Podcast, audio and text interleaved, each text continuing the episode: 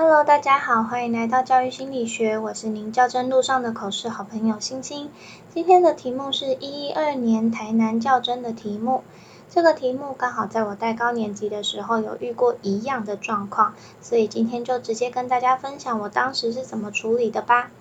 今天的题目是孩子抱怨科任老师上课很无聊，你会怎么做？以下是我的拟答。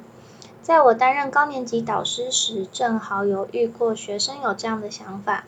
当时那位老师的上课方式多为讲述法，面对学生提问时，如果是课本上找得到的答案，就要学生自己找；如果不是课本上找得到答案的问题，便要学生不要问这么多。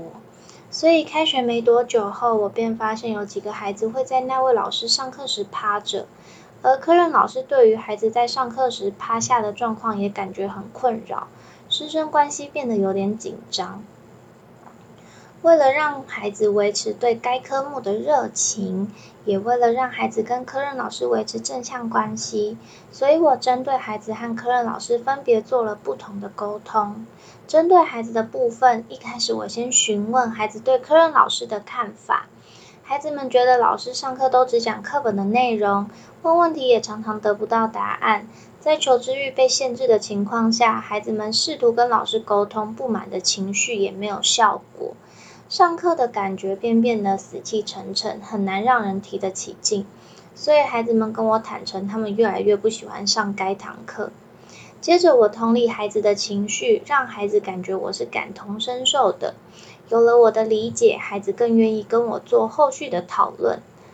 在表达理解之后，我便尝试引导孩子调整想法。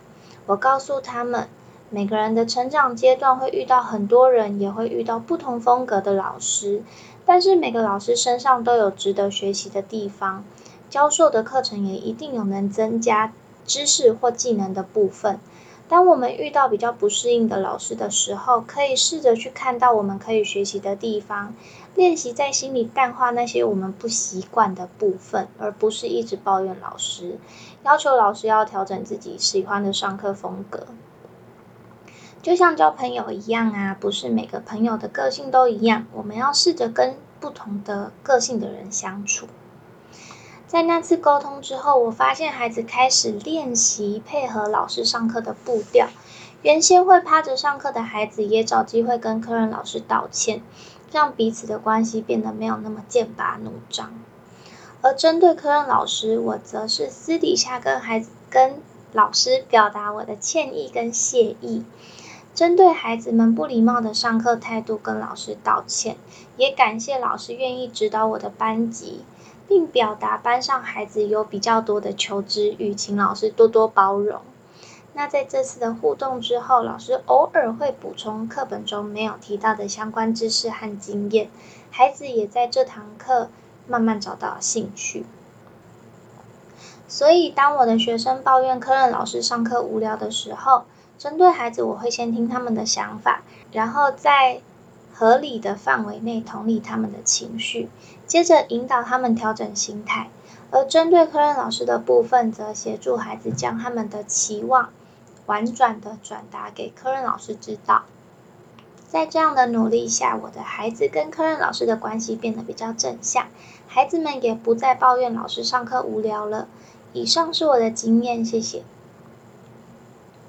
这个题目有提到老师跟。孩子，所以两者都是可以去做沟通跟努力的对象。那在口试回答的时候就都要讲进去。不过其实我没有跟科任老师沟通啦，因为他是很有年纪的前辈，要他调整真的很为难他。不过他上课真的很无聊，他上的是社会课，那高年级的社会课本内容讲的其实蛮少的。那如果老师又只用讲述法上课的话，也难怪孩子会抗议。所以我后来都用午餐时间放我自己找的补充影片给小孩看。那至于跟小孩沟通的那一段，全部都是事实。我们很难要求别人调整成可以跟我们互动的样子啊，所以也要让孩子知道怎么练习。面对不同人的时候，用不同的样貌去跟其他人做互动。那委员这一题应该是想要看你怎么引导学生，还有怎么跟科任老师沟通，所以记得都要讲进去哦。那我今天的分享就到这了，拜。